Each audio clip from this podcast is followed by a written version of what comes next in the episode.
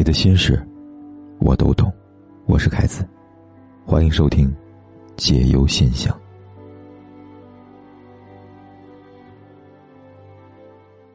来看今天的这封来信。他说：“凯哥你好，听你的声音很久了。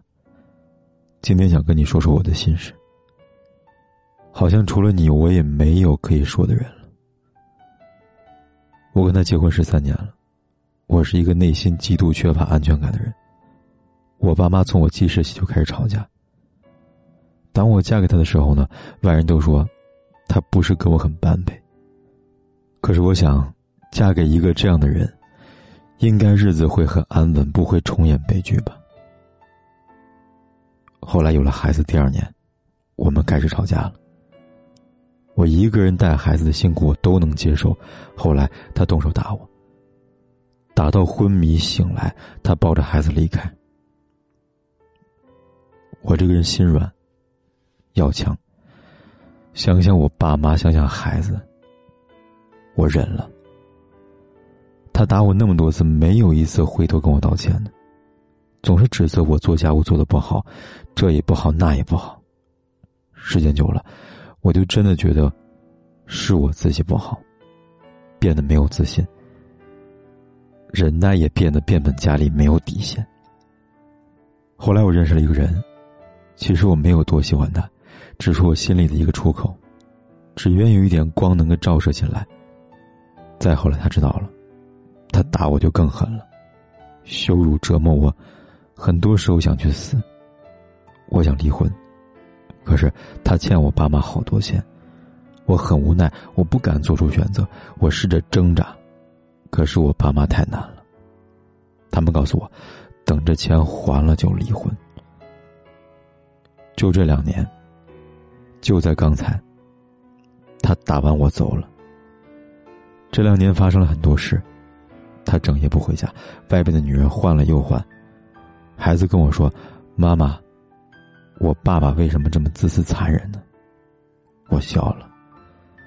其实从结婚到现在，我生病他从来没有关心过，家务从来没有分担过，孩子没有照看过，这一切说不清也说不明啊。这位听友你好，你的来信我收到了。看完你的来信之后，我心里挺不是滋味的。很多人父母关系不好的人，特别害怕自己会跟他们一样。谁都想拥有一段完美的、幸福的婚姻。可是，往往最后，他们却还是会走上父母的老路。婚姻依旧是一地鸡毛。这种周而复始的婚姻悲剧，就好像被诅咒一样。但说起来，道理却特别简单。幸福这种事情不是凭空想象出来的。你得知道，幸福它究竟是什么样子。同理，一个无法给自己安全感的女人。他是很难知道自己要的安全感是什么，往往会因为盲目的寻找安全感而倍加的没有安全感。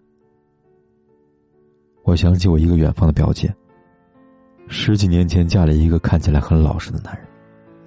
一家人在一起聊天的时候，男人总是沉默不语。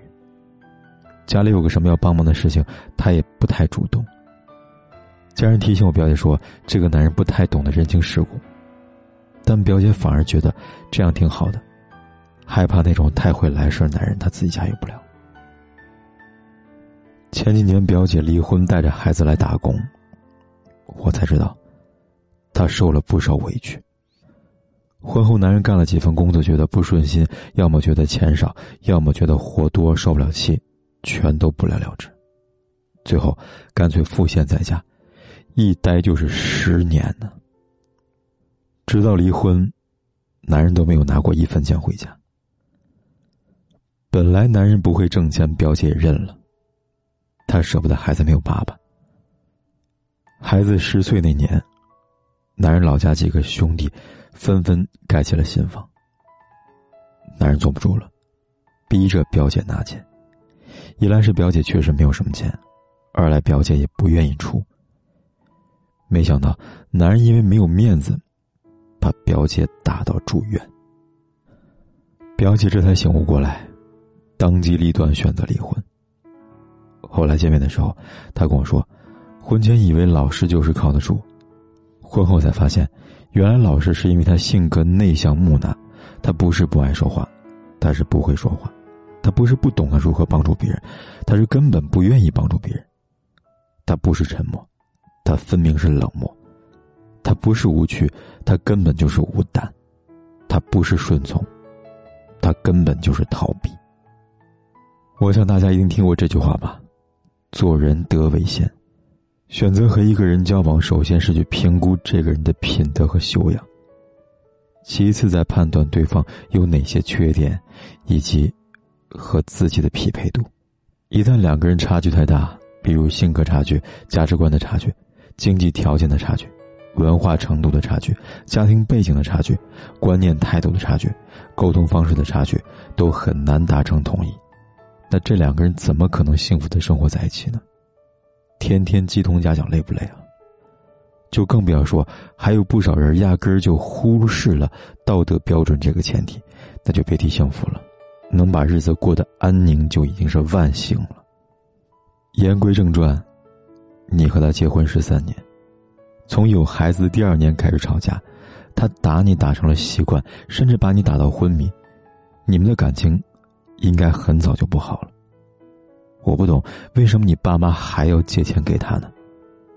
那如果说这个钱是在你们感情还好的时候借的，现在已经是十年多了，他都没有还，那以后还有可能会还吗？美国社会心理学家费斯汀格有一个很出名的法则，是这么说的，被人们称为费斯汀格法则。他说，生活中的百分之十是在你身上的事情组成的，而另外的百分之九十，则是你对发生的事情如何去反应所决定的。换言之，生活中有百分之十的事情是我们无法掌控的。而另外百分之九十是我们能够去掌控的。一开始，你因为童年的不幸和对婚姻的错误理解嫁给了他，但是你们很早就开始产生矛盾了。你的理由是心软，父母借了很多钱给他，于是这么多年你就一直选择坚持这样一种痛苦。试想一下。如果你在他第一次打你的时候就做出离开的决定，还会有现在的这些困扰吗？你还会有现在活着都吃力的痛苦吗？每个人都可以掌握自己的命运，但却有太多的人心甘情愿把自己的命运交到别人手上。这样的人生怎么可能不悲剧呢？你有无数的理由过得很糟，可是你却没有一个理由让自己摆脱现状。你可以说是别人让你过得很惨，可是你却无法让这个别人滚开。走错路不可怕，可怕的是你在一条明明知道错误的道路上停不下来。虽然我很想骂醒你，但是我也很清楚，我对你说的其他的都是多余的。只能希望你有勇气主宰自己的命运呢。好了，今晚的来信呢就说到这里了。如果你也想把你的故事和你的困扰告诉凯哥的话，可以来信告诉我。方法很简单，在微信里搜“凯子”，凯旋的凯，紫色的紫，点击关注，然后在第二个菜单栏里边选择“来信倾诉”，就可以给凯哥来信了。期待你的来信，我在这里等你。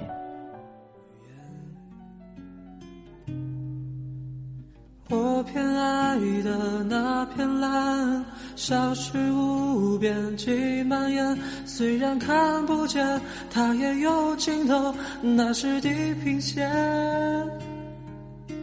我漂浮在海平面，暗自涌向你的岸，期盼能遇见，哪怕触到的只是一瞬间。你站在另一边画出的那条线，我漂浮在海面，暗涌向你的岸。缓慢，用多久的时间为了遇见期盼？哪怕触到的只是一瞬间。我偏爱的那片蓝，消失无边，去蔓延。虽然看不见，它也有尽头，哦那是地平线。我漂浮在海平面，暗自涌向你的岸，期盼能遇见，哪怕触到的只是一瞬间。好了，今晚的来信呢就说到这里了。如果你也想把你的故事和你的困扰告诉凯哥的话，可以来信告诉我。方法很简单，在微信里搜“凯子”，凯旋的凯，紫色的紫，点击关注，然后在第二个菜单栏里边选择“来信倾诉”，就可以给凯哥来信了。期待你的来信，我在这里等你。